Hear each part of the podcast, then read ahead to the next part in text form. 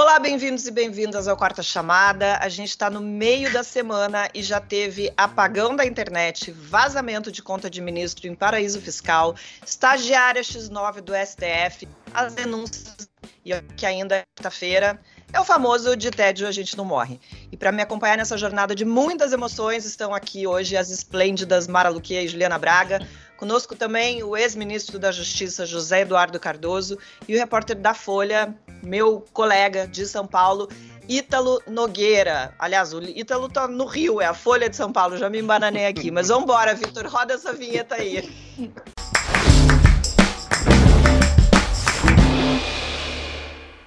Esta semana completamos um mês desde que o presidente fez aquele circo no 7 de setembro e depois pediu desculpas para o STF via Michel Temer. Desde então, o Bolsonaro está relativamente calado, está bem menos belicoso. Ministro, seja bem-vindo. Vou começar já com você. Esse silêncio tem a ver com os processos que o Bolsonaro e os filhos enfrentam na justiça, porque é, fica um monte de gente falando em trégua e tal, mas a gente sabe que essas tréguas são sempre muito temporárias, né? Bem, boa noite a todos, a todas.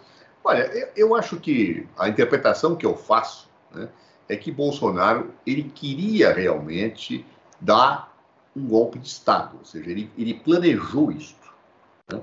ou seja, ele planejou para ir num crescendo, para no dia 7 de setembro ter milhões de pessoas nas ruas, planejou uma greve de caminhoneiros no dia seguinte, e todo mundo sabe que tradicionalmente as greves de caminhoneiros trazem situações é, de agitação política, que era tudo que Jair Bolsonaro queria, como uma forma de pressionar o Supremo Tribunal Federal. Né? Mas eu, é, eu me e lembro que no Brasil, às vezes, tem algumas pessoas que bolam golpes de Estado, né, que chegam até a ser uma piada. Eu lembro do, da tentativa de golpe do Jânio Quadros. Né? Hum. Esqueceu de combinar com os russos, né, vamos chamar assim, e acabou caindo, não voltando, etc. E tal. O Bolsonaro, acho eu, ele esperava milhões de pessoas nas ruas, porque as pessoas se alucinam, né? Quando elas vivem fechadas nas suas bolhas, então elas acham que as pesquisas são mentirosas, que ele tem uma adesão nacional, que o Datafolha mente, que todos mentem, então eu vou chamar, tá? e aí vai, se entusiasma, fala que não vai cumprir é, é, as ordens do Alexandre de Moraes, fala aquelas sandices todas, né, tanto em Brasília como em São Paulo, mas quando volta, possivelmente as pessoas que viram falam, presidente, não foi tanta gente assim não, só está um pouco iludido. Começa a greve dos caminhoneiros no dia seguinte, um verdadeiro desastre, que evidentemente aquilo que seria para ajudá-lo iria se voltar contra ele. Ele percebe uma situação que ele ficaria isolado, rigorosamente isolado, com risco de um processo de impeachment, e então eh, chama Michel Temer para tentar ajudá-lo sair da embrulhada. Aliás, uma coisa bastante curiosa, né? porque eu não sei quem chamaria Michel Temer para ser conselheiro de alguma coisa né, é, para tentar construir um bom governo. Mas a, é, o Brasil é o país da piada pronta. Então ele chama Michel Temer, né?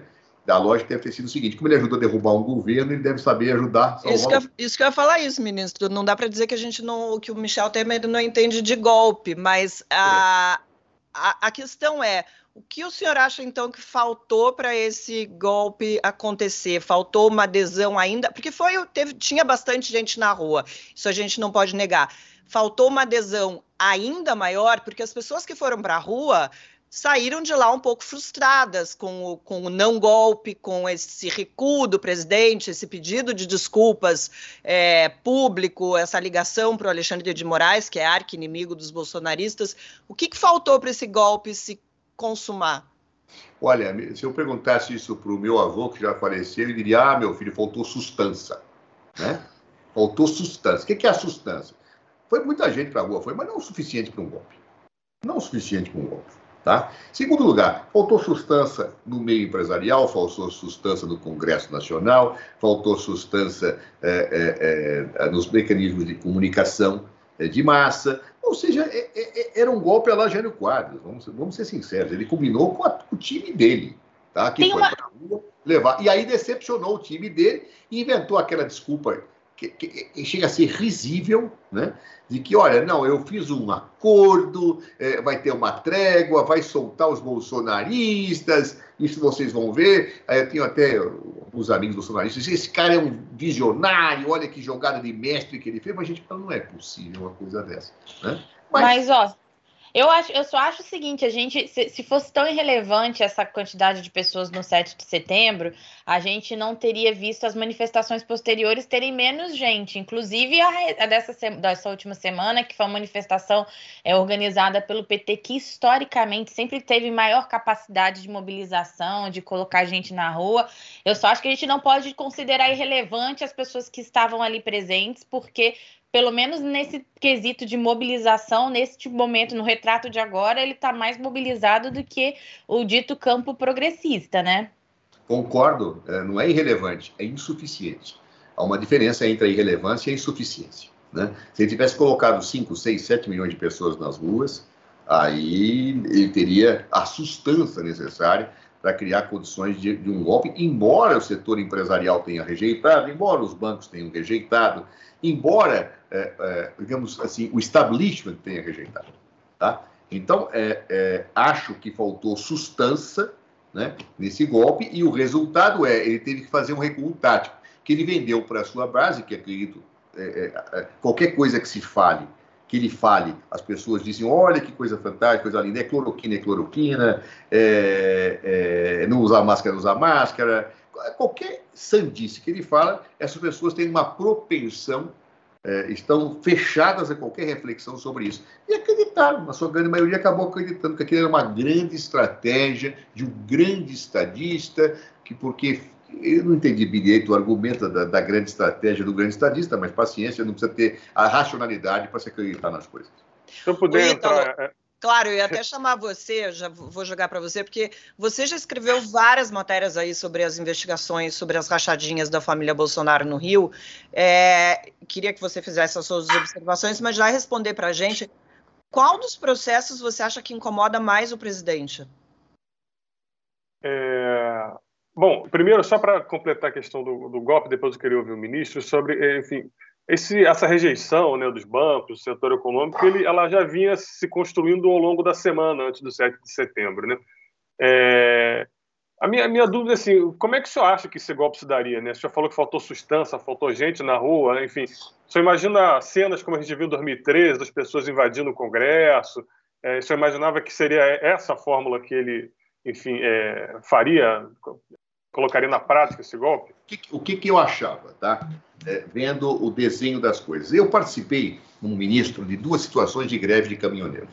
Eu diria a vocês que, ao lado é, das greves das polícias, é uma das piores greves que tem para ser é, enfrentadas quando elas, é, muitas vezes, não têm, inclusive, a adesão da maior parte da categoria.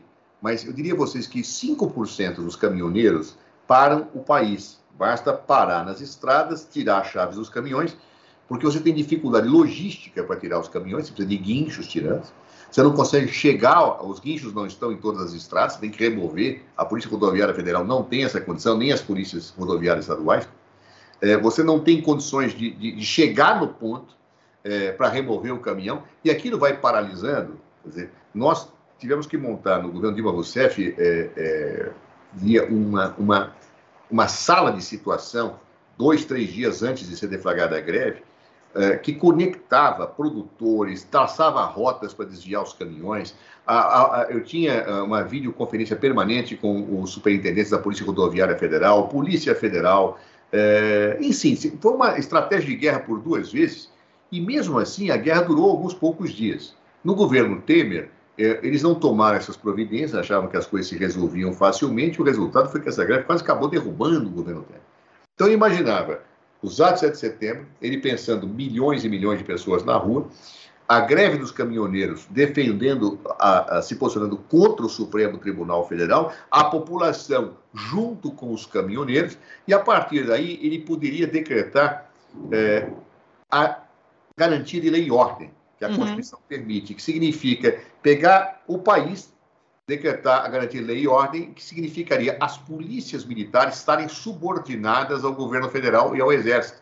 Que é o que então, ele queria, né? ou seja, ele tiraria dos governadores, através de uma garantia de lei e ordem, cujo motivo era a greve dos caminhoneiros, a possibilidade dos governadores terem o comando das polícias militares. Se ele tem o comando das polícias militares e o comando das Forças Armadas, o povo na rua, o caos colocado, tem um instrumento total para invocar aquela tese jurídica absurda do artigo 142 para fazer, inclusive, uma intervenção federal e afastar o ministro Supremo. Ministro, Deixa só uma coisa. Ju, só Ju, só um pouquinho. 142.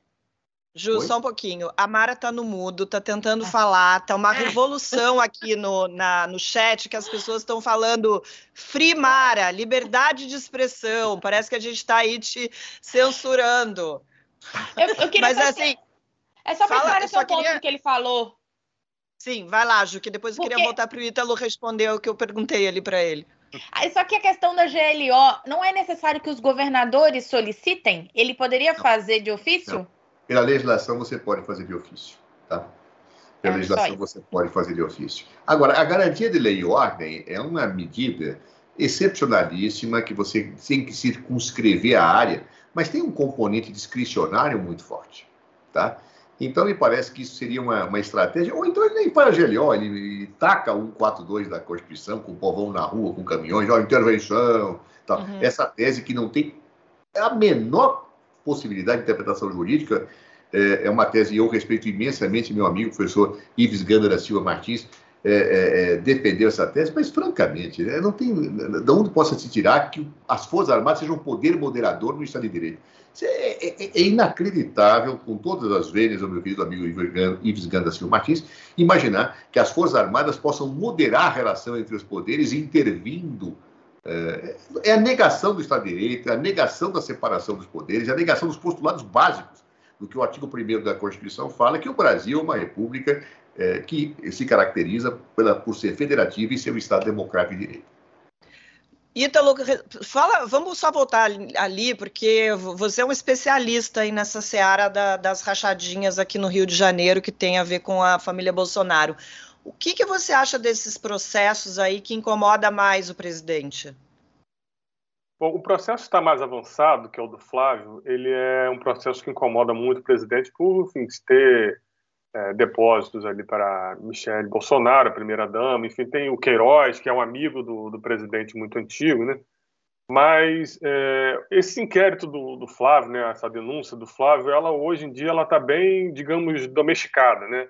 Ela tem várias, vários pontos ali de é, fragilidade jurídica, enfim, por decisões, enfim, daqui do Tribunal de Justiça do Rio, do, do Supremo Tribunal é, Superior Tribunal de Justiça, do STJ, e tem ainda uma decisão a ser tomada há algum tempo do STF sobre a questão do foro do Flávio Bolsonaro, né, que está na relatoria do ministro Gilmar Mendes, e, enfim, está há mais de um ano com ele, já foi pautado algumas vezes, e isso tem sido adiado por, acho que já foram três ou quatro vezes, já houve três ou quatro adiamentos. Agora, o que preocupa mesmo o, o, presidente Bolsonaro é essa investigação em relação ao Carlos Bolsonaro, né? que toca numa personagem que, é, no caso do Flávio, ela não pôde ter, ser atingida, né? porque ela não trabalhou no gabinete do Flávio, que é a ex-mulher do presidente, Ana Cristina Siqueira Vale. E, ao que tudo indica, ela era uma, foi, enfim, a, a quem organizou, né, pelo menos as informações que se tem, foi quem possivelmente organizou esse esquema da rachadinha de uma forma mais estruturada nos gabinetes como um todo. E quando eles se separaram, eles, digamos, fizeram uma transferência de tecnologia e tocaram o barco é, à sua maneira. Mas ela é um pouco a origem disso tudo, né? Ela é e essa investigação do Carlos Bolsonaro houve a quebra de sigilo da Ana Cristina e inclusive pega um período muito delicado da vida, delicado financeiramente da vida do presidente, que é o período da separação, né, do divórcio entre ela e o presidente. Ali teve acusação de é, uma, um cofre no Banco do Brasil com valores não declarados, é, teve compras de apartamentos, de terrenos em Resende, alguns com dinheiro vivo, enfim, uma situação ainda muito assim, muito esclarecida, né, com informações ainda pouco claras, mas é, eu acho que essa separação da Ana Cristina e do, e do presidente é, ela é central né, para um papel da Ana Cristina nesse, nesse, nessa, rachadinha né, que está se configurando e como o presidente depois tocou a rachadinha por conta própria, digamos assim, né? Porque o Carlos, você vê o patrimônio dele, ele não é como o do Flávio, né? O patrimônio do Carlos é um patrimônio de bens, né, de imóveis, ele não é tão grande. O Flávio foi quem, enfim, é, criou a loja de chocolate, que, enfim, comprou um apartamento na orla da Barra da Tijuca, um apartamento valorizado e agora uma mansão e tal. Então, eu acho que, mas é, é, o do Carlos, ele tem um outro detalhe que também a quebra de sigilo do vereador Carlos Bolsonaro pega o período da campanha, né? E ele, enfim, é, a gente não sabe exatamente qual a estrutura que eles tinham fora ali da, da campanha oficial, né, que foi declarada ao TSE, se existia alguma coisa ou não, mas o Carlos ele teve um papel primordial na campanha nas redes sociais, né? Isso aos poucos está se vendo que não era uma coisa assim, enfim, amadora que o Carlos da casa dele ali, da casa 36 lá do, do Vivendas da Barra tocava, né? Ele tinha uma estrutura profissional. Então, é possível que ali nas contas do Carlos, talvez isso apareça alguma coisa, mas aí a gente já está no campo das hipóteses. Mas eu acho que essa investigação do Carlos, ela é bem importante também, ela pode preocupar bastante. E ele não tem a saída do Supremo, né? Porque o Carlos ele tinha o foro especial para ser vereador no Rio de Janeiro. É, esse foro acabou coincidentemente por uma, uma ação de relatoria do Alexandre de Moraes, né, foi acompanhado pela segunda turma, o foro especial do vereador aqui no Rio de Janeiro acabou, então ele, ele é um réu, quer dizer, ele é um investigado de primeira instância e não tem debate sobre isso. Então, essa negociação com o Supremo, uma boa, um bom clima com o Supremo, no caso do Carlos Bolsonaro, acho que não, não afeta tanto. Então, essa é uma investigação então, um pouco fora de, de controle, digamos assim. É, não, chama atenção que o Flávio realmente transformou a rachadinha num, num empreendedorismo, né? Foi uma coisa impressionante que aconteceu ali. Mas, Mara, é, as pessoas querem. De... Opa, desculpa, Mara. Não, não, vai lá, vai lá, termina aí, Ítalo. É que ele usou técnicas de lavagem de dinheiro, mas ele, não tão sofisticadas, né, como a gente viu na, enfim, que a Lava Jato mostrou em alguns momentos, mas ele usou técnicas mais, enfim, a, a, a construção da loja de chocolate, ela quase pela, pela narração, pelo que a narrativa que o Ministério Público bota, ela foi criada basicamente para isso, né? Para esse fim, né, de lavagem, pelo que a denúncia e as investigações mostram. Então, eu acho que ele, enfim, aprimorou um pouco esse é, essa dinâmica que era muito com dinheiro vivo, enfim, caixas, cofres e tal. Acho que ele no branqueamento de ativos, pelo que as investigações têm mostrado, ele se empenhou um pouquinho mais. Mara, As pessoas vão me matar se você não falar, não der sua opinião. Era uma brincadeira que eu ia fazer. Eu deixei, eu deixei no mudo porque eu tô gripada, então eu tô tossindo, espirrando. Achei melhor poupar vocês disso. É, e aí eu, eu, o ministro falou porque que ele tem amigos bolsonaristas que disseram que, é que foi uma atitude de uma jogada de mestre, enfim, algo assim. E aí era uma brincadeira. Perguntava o ministro, ministro, você tem amigos bolsonaristas? Era isso. Só foi uma revelação, mano. Tenho, tenho, tenho. Na verdade, eu sempre, desde a minha época de faculdade, eu tenho um, um, uma questão pessoal de nunca levar a política como uma forma de atrapalhar as relações pessoais. Sempre fiz isso. Tenho amigos em todas as correntes políticas. Quando, quando sou deputado, sou amigo de muita gente que fazia uma oposição severíssima a, ao governo Dilma Rousseff, eu continuei amigo, acho que uma coisa é uma coisa, a menos que as pessoas assumam posturas ofensivas, né? te agridam, te ofendam, tá? aí me rompeu a amizade. Mas esses amigos meus, que são colegas de turma, alguns deles, é, falavam exatamente, exatamente isso, né? Porque, claro, eu sempre eu provoco todos os dias, todas as horas, todos os momentos, e eu falei, aí, agora, é, o Bozo deu para trás, né? o Bozo deu para trás, né? Uma estratégia, um grande estadista. Tal. É um eu, falei, grande... eu, quero, eu, quero, entender essa estratégia, depois você me explica com calma, entendeu? É, Ô, Ju, oi, fala lá. Então, Ju, hoje o Bolsonaro falou que vai dar um depoimento pessoalmente à Polícia Federal na investigação sobre a interferência dele na própria Polícia Federal, lá na época do, do finado é, ex-ministro Moro. Isso pegou o pessoal de surpresa, é, as pessoas achavam que, que ele ia fugir dessa ou não. É, isso ainda faz parte daquele pedido de desculpas para o Alexandre de Moraes? menina faz ele esse pedido, esse, esse ofício, né? Na verdade, esse, essa informação de que ele estava disposto a dar o depoimento presencialmente chegou 15 minutos antes de começar o julgamento, chegou ali em cima do laço e como sim uma sinalização de armistício, uma sinalização de paz com o Supremo Tribunal Federal. É, a gente ainda não sabe como é que vai ser esse depoimento. É claro que quando você se, quando ele se dispõe a ir pessoalmente, ele está dando uma sinalização de que não tem o que esconder. Em outras circunstâncias, ele já já fugiu é desses, dessas, dessa, desse confronto, digamos assim.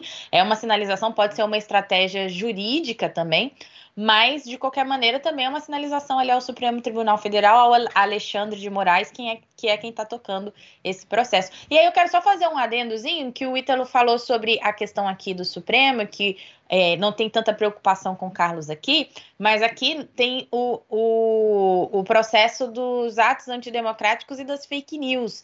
E há um tempo, agora não, porque mexeram com a lei de segurança nacional, eu confesso que eu não fui atrás, eu não sei como é que tá. Mas o que eu tinha ouvido no ano passado, quando deu aquela confusão toda, inclusive, que ele xingou o Alexandre de Moraes e tudo mais, o que eu tinha ouvido é que ele estava com muito medo do Alexandre de Moraes mandar prender o Carlos porque pela Lei de Segurança Nacional, um processo aberto por, pela Lei de Segurança Nacional, ele poderia, isso poderia acontecer. Então, acho que com, com, relação às rachadinhas, nem tanto, mas tem outros processos aqui que também tiram o sono do presidente. Bom, processo é o que não falta, né, para tirar o sono dele. Agora, essa estratégia de ficar quieto pode estar tá funcionando em algumas áreas, mas a gente sabe que mesmo calado, o Bolsonaro consegue sempre arrumar confusão. Isso porque uma imagem vale mais que mil palavras. No caso, essa imagem aí que a gente vai ver. Essa imagem fez com que o Bolsonaro fosse denunciado na ONU por entidades ligadas ao direito das crianças. A ONU, por sua vez, já se pronunciou ontem, disse por meio do seu Comitê de Direitos das Crianças que, abre aspas, desaprova nos termos mais eloquentes o uso que o presidente Bolsonaro faz de crianças vestidas em roupas militares, segurando o que parece ser uma arma para promover a sua agenda política, fecha aspas. Omara, que o Bolsonaro não está nem aí para a ONU, a gente sabe. Mas esse tipo de uso de imagem de uma criança não surte nenhum efeito no próprio eleitorado dele. Vamos lembrar daquela cena tétrica em que ele tirou a máscara de uma, de uma outra criança, não foi a mesma, num, num momento ali de aglomeração.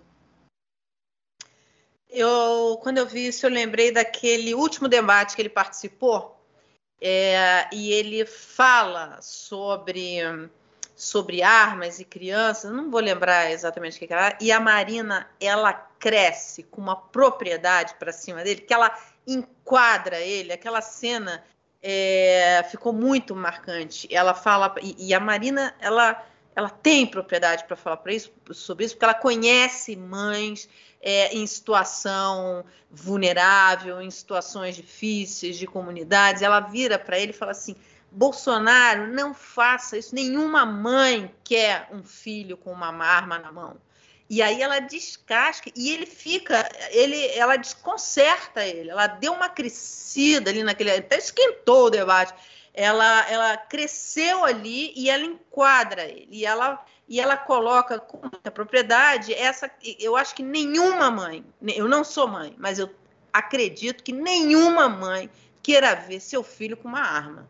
Então, na hora que ele usa essa imagem, eu acho que, pelo menos, as mulheres é, que votaram em Bolsonaro ficam é, pensando se é isso mesmo que elas querem para os seus filhos, né? Se é esse o caminho que elas querem que seus filhos é, sigam.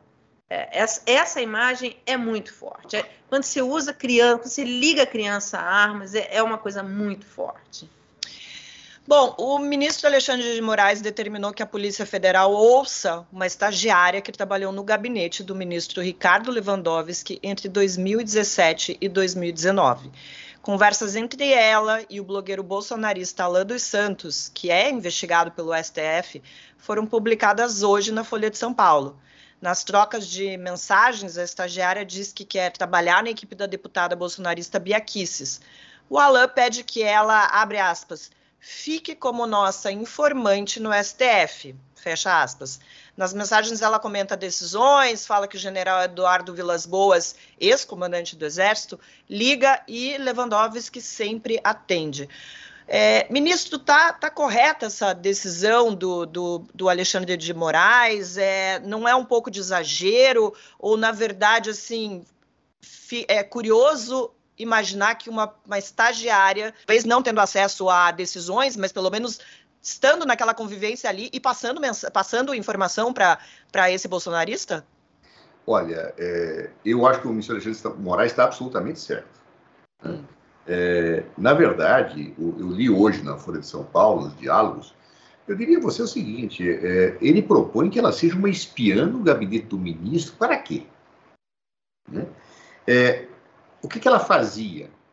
Ali, é, nos diálogos, efetivamente, não se traduz é, nenhuma quebra de sigilo de processo judicial nem de decisões.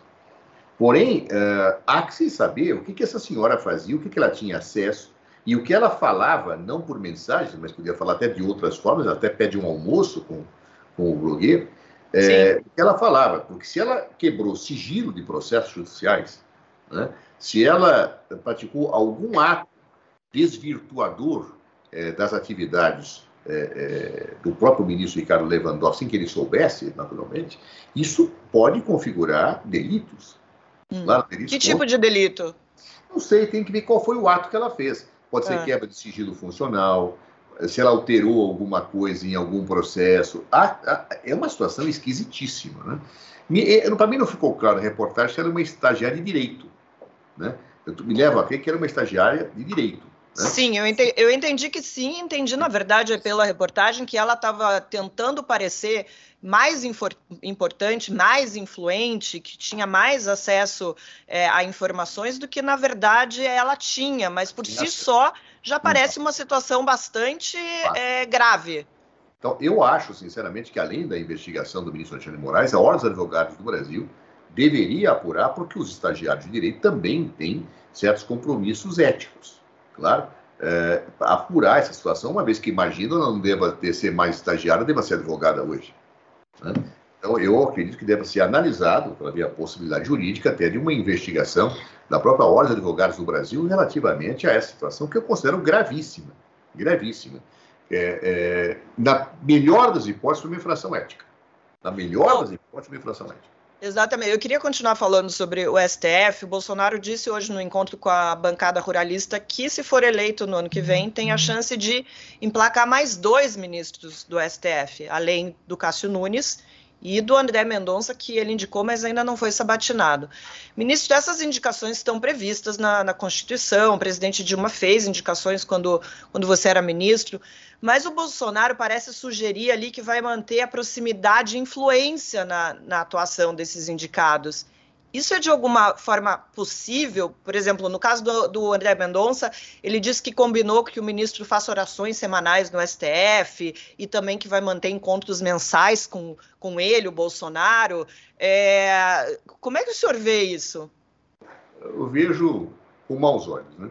É, nós nomeamos, o governo Dilma Rousseff nomeou cinco ministros do Supremo Tribunal Federal. Em nenhum momento, em nenhum momento, algo que não fosse estritamente o seu currículo foi analisado, nada se negociou e nem marcamos reuniões periódicas com os ministros para tentar alinhar executivo e judiciário, por uma questão muito simples. Há um princípio que, eh, que afirma na Constituição, e não é um princípio só do Brasil, é um princípio de todos os Estados de Direito, que é o princípio da separação de poderes. Eu nomeei um ministro por ter a convicção de que ele cumpria os requisitos legais da Constituição e, a partir daí, ele haverá de ter autonomia, inclusive, para julgar o presidente. Ele não pode ser visto como um preposto do presidente. Ele não é alguém que vai a, a, a, dar ao presidente é, é, pagamentos, abre aspas, em relação à sua nomeação. Isso é absolutamente inaceitável do ponto de vista ético-político. Claro, então, como o, o, o, presidente Jair Bolsonaro ele não tem muito filtro nas coisas que fala, né? aliás, ele, ele é um sem filtro, né? É, eu acho que ele fala coisas que verdadeiramente deixam qualquer pessoa perplexa. Né?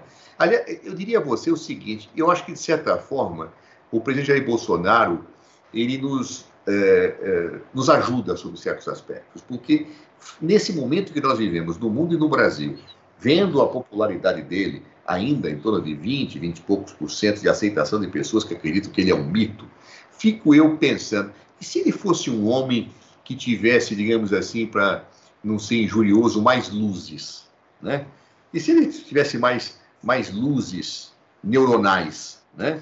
O que aconteceria com este país? Mas, no entanto, ele, como ele não tem essas luzes, ele tem uma escuridão, né?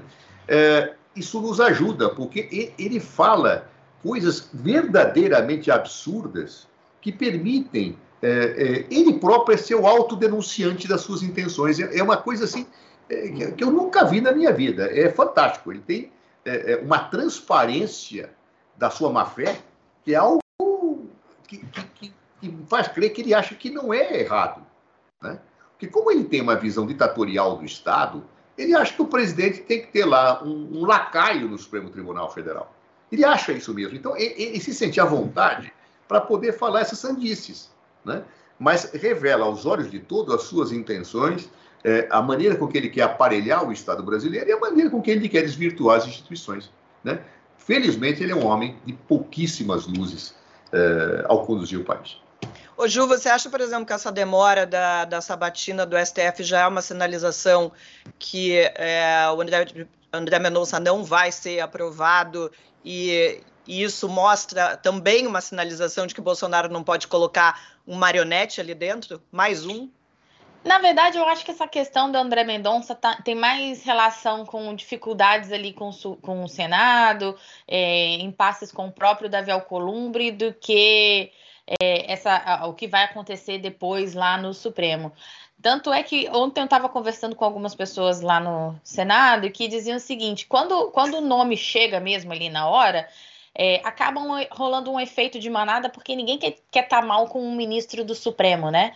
E o único que não vai ter escapatória é o Alcolumbre, que me disseram assim, ó, ele tem que rezar muito para que o, o, o Mendonça seja de fato um cristão, que saiba perdoar, porque se chegar um processo na mão dele lá depois, pode ser que ele não tenha esse coração, esse, essa, essa, essa boa vontade com o Alcolumbre. Mas eu acho que nesse caso diz mais respeito às próprias dificuldades que o Bolsonaro tem de articulação política mesmo, sabe? Bom, deu ruim para o Paulo Guedes. Depois das denúncias feitas pelo Consórcio Internacional de Jornalismo Investigativo de que ele mantém uma offshore nas Ilhas Virgem, Virgens Britânicas, o ministro foi convocado para prestar esclarecimentos na Câmara dos Deputados. Ter conta em paraíso fiscal não é crime, mas o Guedes é o cara que dita os rumos da economia brasileira e pode se beneficiar das próprias de decisões. Advogados que representam o ministro dizem que desde que ele assumiu o cargo no governo Bolsonaro, ele não mexeu nas contas. Mara, essa tá na tua seara, essa desculpa é suficiente para um escândalo desse tamanho? É, olha só, eu eu acho que dificilmente. Paulo Guedes já era rico quando entrou, muito rico quando entrou no governo, assim como Roberto Campos Neto também é muito rico antes de entrar no governo, fizeram suas fortunas no mercado financeiro. A ambição desses dois não é, é eu não acredito que seja de dinheiro, mas de poder. É, Paulo Guedes sempre foi ressentido de nunca ter, nunca ter participado de nenhum governo. É, era oportunidade ele era visto como posto piranga, como o cara que ia fazer, ia dar um choque liberal, a economia ia crescer, ia atrair um monte de investimento, e não fez nada disso. Quer dizer, ele não conseguiu dizer, é, o presidente não é um liberal, o presidente foi contra a reforma da Previdência, atrapalhou ali o quanto pôde. É, ele, não, ele não conseguiu, e a, e a economia só desandou ali com ele. Então, quer dizer, eu não acho que Paulo Guedes é, abriria mão de fazer um, um, tanto ele quanto o presidente do Banco Central, e o Banco Central agora, inclusive, a autonomia do Banco Central foi muito celebrada, enfim. Eu não acho que eles abririam, abririam mão de entrar como o cara que tirou a economia é, dessa estagnação, enfim, que salvou o país. É isso que, esse cara, que esses caras querem. O, a, o desejo, a ambição deles é de poder e vaidade. Não, o dinheiro ele tem muito. Agora, isso não, e como você falou, ter contas offshore não é legal, mas isso não, não quer dizer que ele não tenha que prestar contas. Ele tem que prestar contas. Ele tem que, que se explicar e dizer, olha, é, realmente não, não, é, não fiz, deveria ter feito. O ministro pode até dizer para a gente melhor como legalmente ele deveria ter feito isso. Como foi Meirelles? Você acha que Meirelles tem conta no exterior? É claro que tem. Hoje é perfeitamente legal. Qualquer pessoa pode ter conta no exterior, é em offshore, é offshore, é paraíso fiscal, é. Enfim, existem estruturas, tem tudo.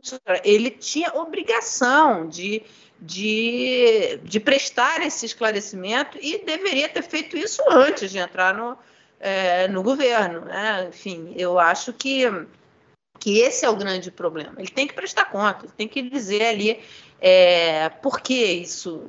Por que, que isso não foi? Joga a luz, né? Joga a luz, dá transparência, joga a luz, que isso fica muito mais fácil para todo mundo. Ele não fez isso.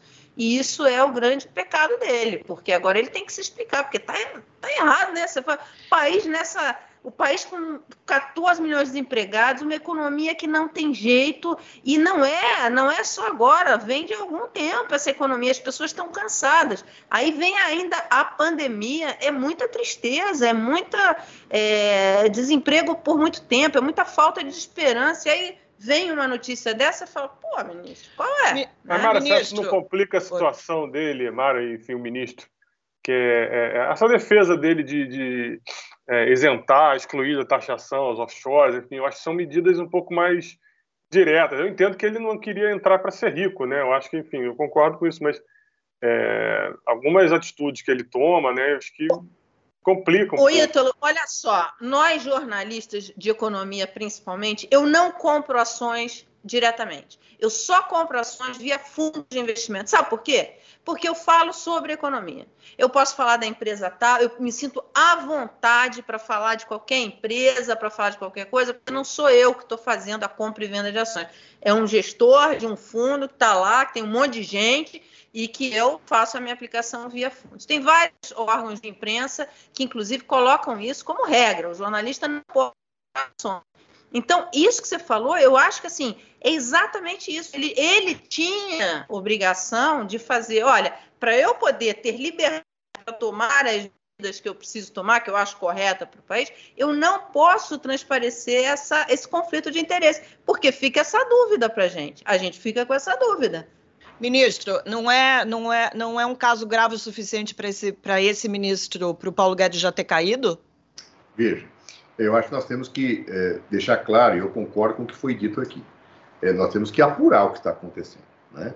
É, não é ilícito ter um offshore, não é ilícito, desde que eu declare, desde que eu faça as coisas de acordo com a lei, desde que tudo que é remetido para essa offshore tenha a sua devida comprovação, com todos os impostos e todos, todas as, as, as exigências atendidas.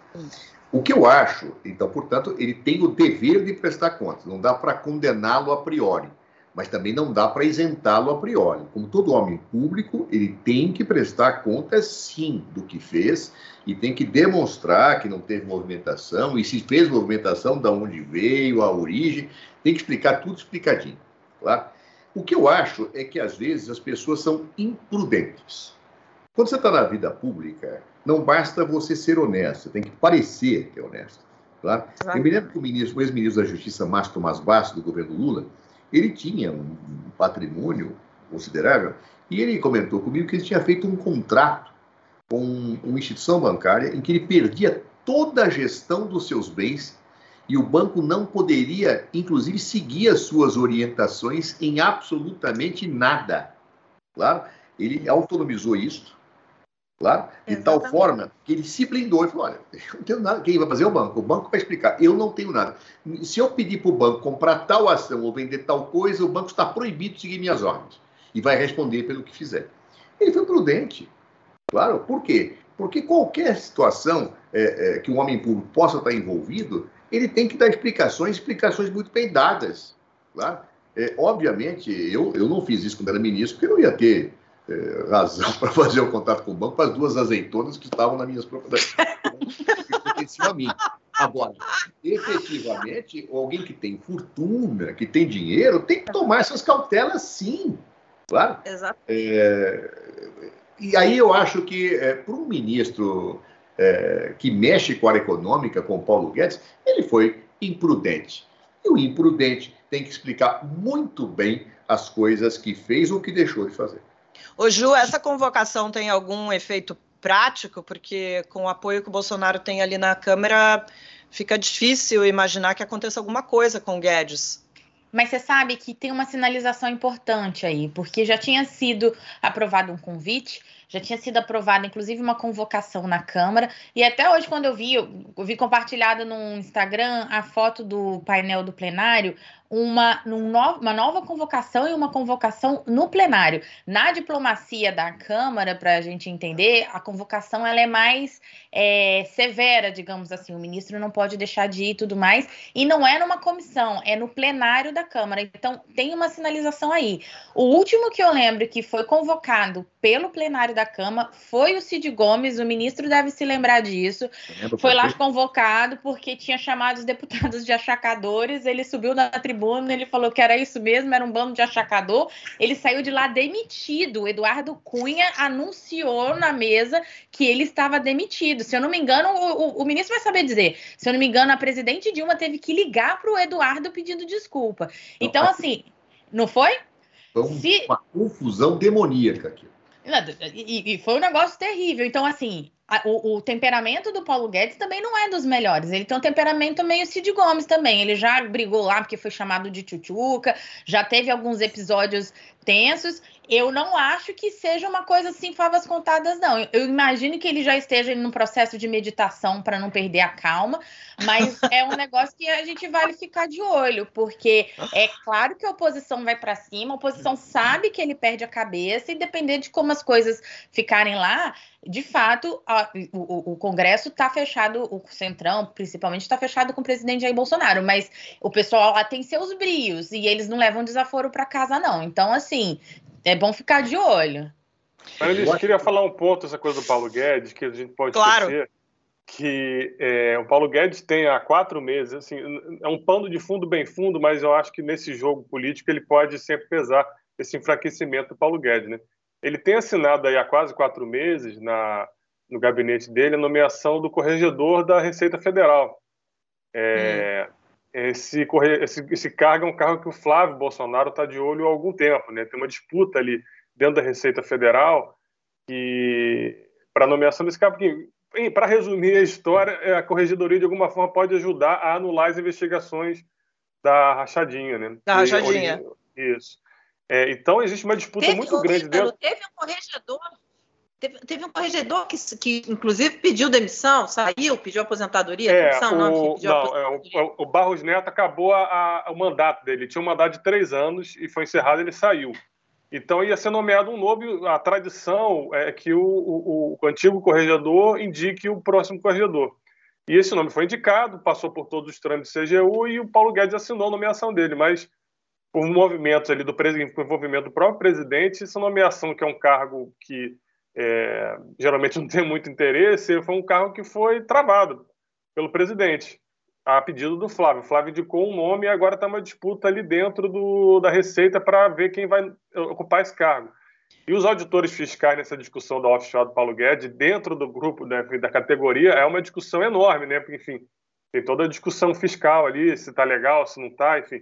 Eu acho que esse possível enfraquecimento do Paulo Guedes na, caso né, haja uma, na, nessa convocação, a audiência seja complicada, como a Ju falou, é, ele é um cara ali estourado, pode se enfraquecer ou não, mas isso aí pode, de alguma forma, é, interferir nessa nomeação. Né? A gente não sabe ainda como é que está essa discussão é, da Corregedoria da Receita, mas é um cargo que o Flávio Bolsonaro está de olho há algum tempo, tem uma disputa em curso né, nesse mas... ponto.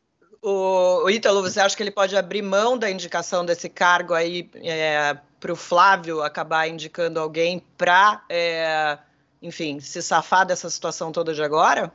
É, porque o Paulo Guedes, na verdade, esse é um cargo que o Paulo Guedes ele não tem um interesse tão direto, né? Mas ele tem um, um interesse indireto porque a Receita Federal, assim como a Polícia Federal, é uma corporação muito fechada, muito, enfim. É, então, é, ele hoje ele está segurando um pouco a barra para tentar manter o, a indicação do antigo corregedor e não perder a categoria, digamos assim, né? Só que ele enfraquecido, ele pode, enfim, ele não tem nenhum amor por isso, né? Pelo cargo de corregedor da Receita. Então ele pode enfraquecido e ah, o objetivo de se manter no cargo, falar, ah, então tá bom, vou nomear esse cara aqui que o presidente quer, acabou e, enfim, para ele não tem dependendo da situação Isso política que ele sair disso. Sério, né, Ita? Porque a Receita é um dos poucos lugares ali onde o aparelhamento bolsonarista ainda é doido para pegar, mas como você falou, os auditores, é, a corporação vem resistindo bravamente. Né? É, existe uma, uma discussão é, até, enfim, Houve um, o ministro talvez possa falar um pouco, que eu acho que talvez ele tenha acompanhado de alguma forma, porque também envolve um pouco a questão dos que se falou de abuso da Lava Jato, enfim, dos acessos indevidos a, a, a dados fiscais. E a corregedoria, de fato, ela não tem muito, a gente não viu muito trabalho da corregedoria em relação a isso, né? As mensagens do Intercept Brasil indicaram claramente esse, esse uso, né? O procurador pedir para um, um auditor fiscal dar uma olhada num dado rapidinho para ver se aquela linha de investigação está certa ou está errada. É, isso é um relatório do TCU recente mostrando que houve, de fato, alguns acessos indevidos. Então, o que o Flávio quer é que ele seja encontrada essa prova, no caso dele, né, que, é, que tenha ocorrido um acesso indevido e que interferiu na investigação da rachadinha, para que o caso seja encerrado. É, hoje, a corregedoria ela, ela, é muito fechada, né, por ser um órgão às vezes um pouco corporativista, né, ele está um pouco fechado e não, e não, forneceu essas informações para o senador. Então existe uma discussão aí também, enfim, é, muito além da interferência ou não do Flávio, que de fato existe. Ele quer interferir, ele quer botar o nome dele, o nome que ele quer se reuniu com o presidente, no gabinete do presidente. Então, assim, é, existe um esforço enorme para isso, isso é inegável. Mas existe uma discussão de fundo aí também que também é, vale ser tocada. Gente, eu estou de olho no relógio aqui, vamos andar um pouquinho com, com o assunto. Encontros com os caciques do MDB. Essa é uma parte da agenda do ex-presidente Lula em Brasília. Lula já costurou alguns acordos nos estados, tentou uma conversa com Gilberto Kassab que não vingou e continua na pista. Mas a gente está se perguntando aí qual é a força do PT hoje. Se a gente olha para as pesquisas, o PT está fortíssimo ali mas os protestos do último sábado não bombaram tanto quanto esperado. Ministro, que leitura você faz dessa discrepância entre os números que a gente está vendo nas pesquisas e a força na rua? E eu também queria saber a sua opinião sobre a real possibilidade de uma formação de uma frente, frente ampla. O Ciro, por exemplo, foi agredido na Paulista, como a gente viu. Será que tem clima para isso? Olha, eu acho que, eu pessoalmente acho, e, e sou um defensor da candidatura do presidente Lula, que é, é necessário que as forças democráticas estejam unidas contra o autoritarismo e contra o fascismo, contra a intolerância. Acho que o presidente Lula tem condições de liderar esse processo. Agora, é bem verdade que é, é incontrolável certas situações. É, o, o, o ex-deputado e ministro Ciro Gomes, é, que eu tenho uma relação pessoal, eu tenho um carinho por ele, ele fez colocações muito infelizes, talvez tentando pavimentar um caminho político, que eu achei de, um, é, de uma inabilidade total, porque ele, para ser presidente da República, ele precisa, neste momento, dialogar com as forças políticas que poderiam elegê-lo num segundo turno, se é que ele iria para o segundo turno. E ele faz exatamente tentando cavar o centro e destruiu pontes. Né? Eu acho que isso exigiria dele uma ginástica de reconstrução que não é simples, porque ele ofendeu uhum. pessoas. Né? Sim. Né? É, ele, uma... tem tido uma, ele tem tido uma atitude antipetista, antilulista tão, tão é, forte quanto a gente vê do lado bolsonarista, por exemplo. Eu você é o seguinte: nenhum problema dele criticar o PT e Lula e estar junto numa frente, num processo contra o autoritarismo. O que ele não pode fazer é xingar, acusar, é, falar as coisas que ele falou numa linguagem que deixa sequelas. Tá certo? Ele não foi. O, o Ciro, ele sempre teve. Ele foi ministro do presidente Lula, tá certo? Defendeu o Lula em momentos difíceis com muita coragem. Né? E, de repente, ele assumiu uma posição que eu, sinceramente, é, é, nada em relação a críticas que ele possa fazer, é legítimo que as pessoas se expressem, mas há limites para isso. E ele passou a fronteira, ele cruzou o Rubicão. Uhum. Então, isto trouxe sequelas. E, e, eu acho isso triste, porque eu acho que era uma hora em que nós teríamos que estar todos juntos contra o autoritarismo. Eu acho que o presidente Lula tem condições de, de, de, de aglutinar ao seu redor essa, essa, essa força política mas isso não é fácil, porque enquanto é, é, se continuar a cavar, a cavar desta forma a tal da terceira via, né, a situação ela fica insustentável. Quer dizer, é, é, como é que você vai ter depois um apoio num segundo turno? É isso que eu não consigo entender a lógica. Como é que você vai ter um apoio no segundo turno, se você for ao segundo turno e Lula não fosse, dessas pessoas que chamam de ladrões, de, de não, não, dá. Então fica difícil. Mesmo que as lideranças comandem, não vamos fazer, as pessoas que estão na base se ressentem. Então, isso não é simples. Eu acho que entrou-se num processo muito ruim, né? É, para quem quer construir. Se, se ressentem e jogam garrafa na cabeça, né? Pois é, é um negócio péssimo. Péssimo. Mas, ministro, nas últimas duas semanas ele deu uma sinalização, né? Falou que o Lula é, enfim, muito melhor que o Bolsonaro, enfim, na avaliação dele, e, e ele foi à manifestação, né? É, é, você não acha que ele tem suavizado um pouco, tentado, pelo menos? Talvez tenha tentado. Agora, vamos ser sinceros, você desencadeia processo, para interromper processo é difícil, especialmente quando você está falando com pessoas que, que têm, né, ficam sentidas, ficam com raiva, né? Então não adianta você, você xingar, oh, você é um ladrão, você é um corrupto, você é um safado, você tinha que estar preso e depois fazer, olha, sabe que você é melhor que o outro? É, é, é um negócio que deixa sequelas. Então eu vejo nisso eu não consigo entender. O Ciro é um dos homens mais inteligentes que conheci na vida. Né? Ele é um homem brilhante, ele é um grande orador, ele é um grande analista, mas tem horas que eu não consigo entender a lógica política que, que ele, ele segue. Né? É... é... uma lógica João Santana, ministro? Não sei, eu acho que o João Santana não aconselharia. Talvez o João recuo tenha aconselhado o recuo agora. O recuo. Acho. Então, o João Santana, com todas as críticas que a vida me, me fez ter a ele. Eu sempre tinha excelente relação com o João achei que em certos momentos ele não, não se conduziu como, como eu esperava que se conduzisse. Eu acho que o João é um brilhante do ponto de vista do marketing. Eu eu não tenho a menor dúvida. Eu acho ele um homem brilhante, ousado ao extremo. Ousado ao extremo, mas às vezes uma campanha eleitoral exige ousadia. Né? Eu acho ele extremamente brilhante, extremamente ousado. Eu não acho que ele aconselharia o Ciro seguir essa trajetória, eh, a meu ver, desastrosa para ele, Ciro. Né? Ele queria o Lula vice do Ciro, né? Percebe? É, então, são, são, é, são, coisas que eu não, não, não consigo entender. Acho também, em relação a outra pergunta que foi feita, que de fato é, as ruas não expressaram a posição da maioria da população. Por que fatores? Acho que pode ter diversos. Diversos fatores.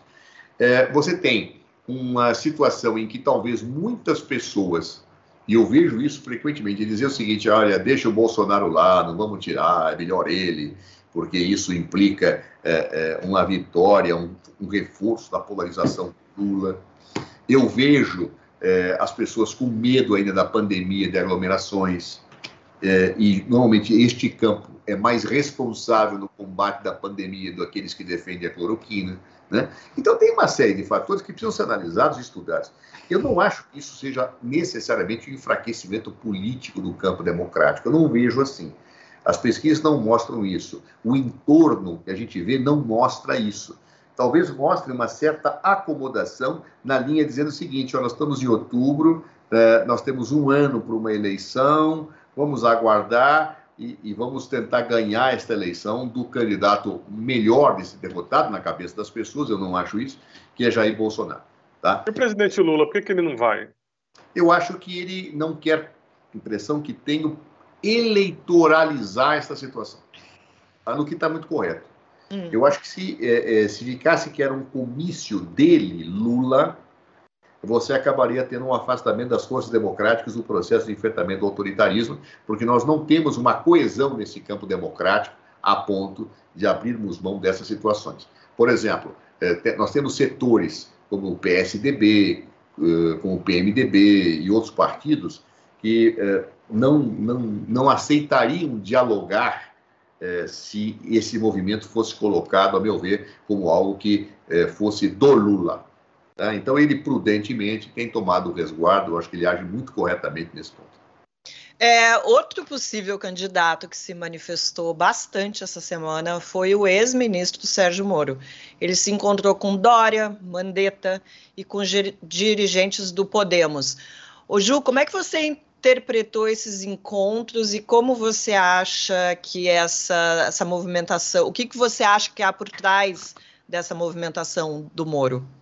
O Moro quer ser candidato à presidência, né? O que a gente tem ouvido é que ele deve, ele a princípio pediu um prazo até novembro para poder para poder fazer essas conversas, ver como é que está a situação dele, qual é a possibilidade que ele tem de se eleger. A presidente do Podemos, a Renata Abreu, tem conversado, inclusive, com partidos do Centrão, está tentando trazer uma chancela de político profissional para o Sérgio Moro, que teve uma postura ali na Lava Jato que foi amplamente criticada dentro do Congresso como antipolítica.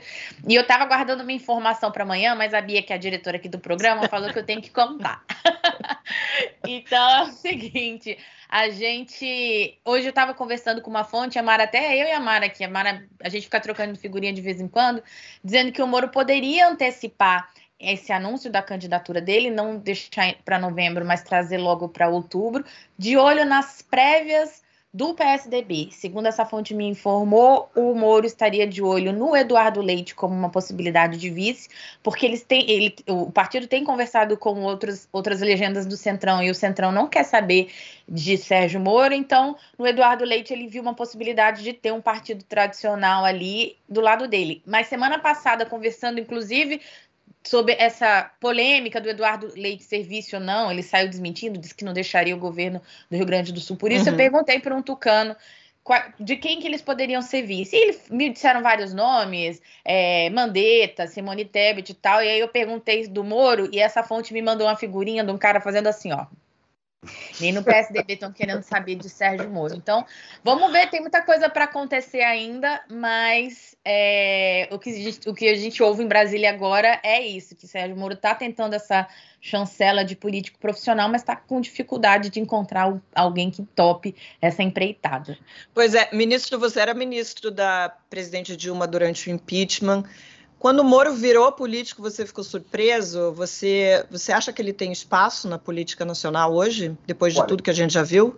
Eu diria a você o seguinte, que a Lava Jato, ela tinha no seu horizonte proclamado é, uma posição virtuosa, que é o combate à corrupção. Eu, eu, eu, eu acho que a corrupção é um dos gravíssimos problemas estruturais do Brasil, não que exista algum sistema que seja imune à corrupção, mas eu acho que a corrupção ela gera desvio de dinheiro público que é necessário para o serviço público, ela aumenta a exclusão social por menos serviço público prestado e por qualidade de serviço pior.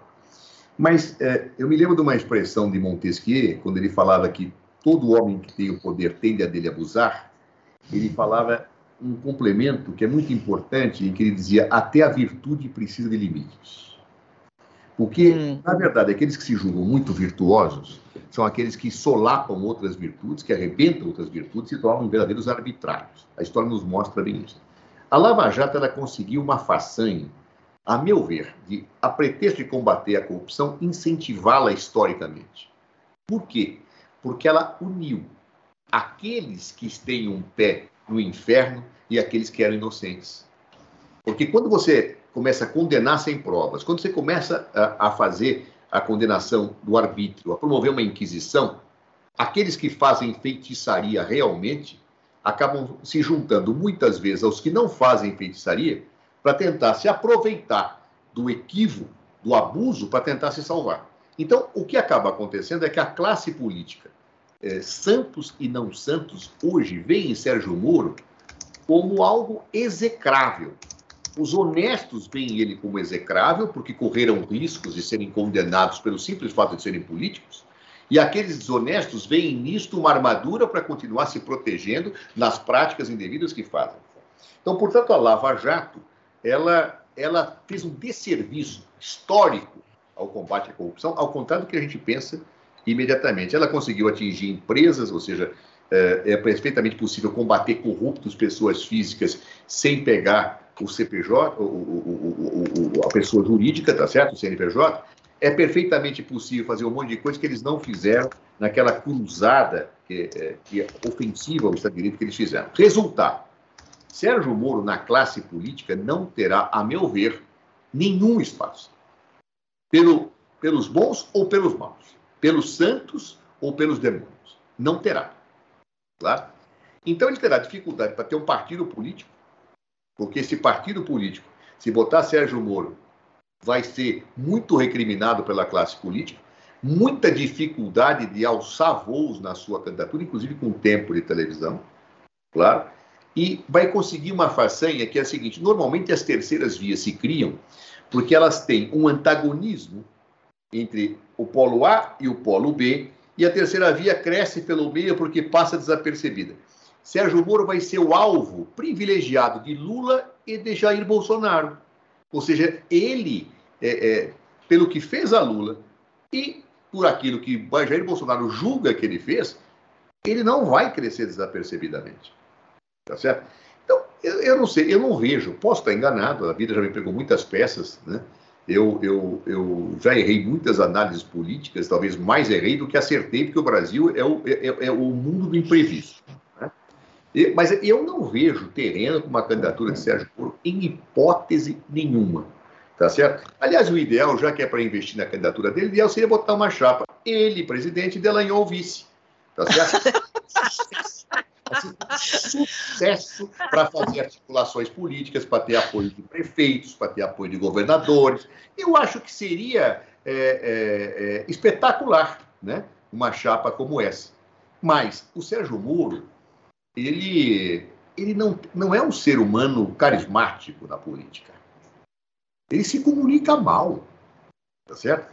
Ele, ele, ele, ele não é um... Imagina o Sérgio Moro num palanque, por exemplo, eleitoral, né? ou num pronunciamento, é um desastre. Então, é, é, olha, talvez eu queime minha língua, eu me penitencie erros de análise, mas eu não vejo, sinceramente, quem embarcar nesta canoa de Sérgio Moro, eu acho que se afunda. Talvez só o senador Álvaro Dias, né?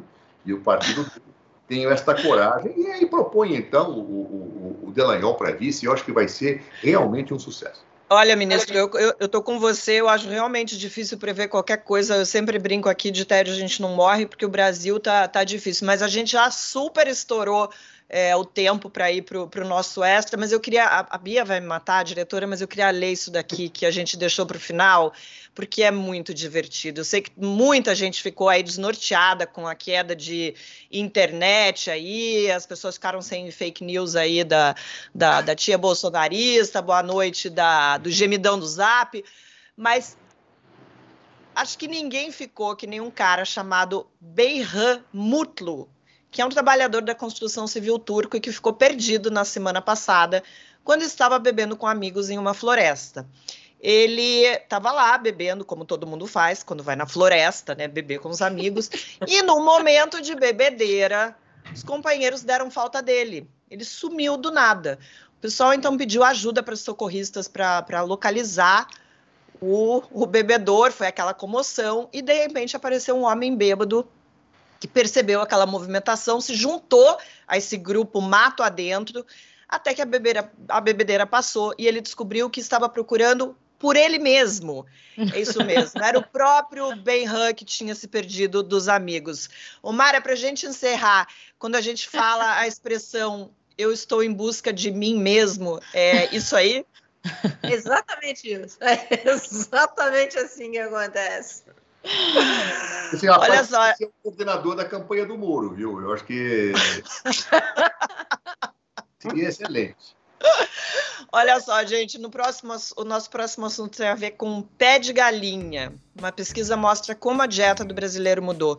Mas esse é um assunto do, do bloco exclusivo aqui dos membros. Se você quer participar com a gente desse bate-papo, Vire membro aqui do canal, é só clicar no retângulo azul aqui embaixo. O vídeo exclusivo aparece já já na playlist membros e na aba comunidade. São dois minutinhos e a gente entra no ar de novo. Até semana que vem e obrigada a vocês que estão aqui com a gente.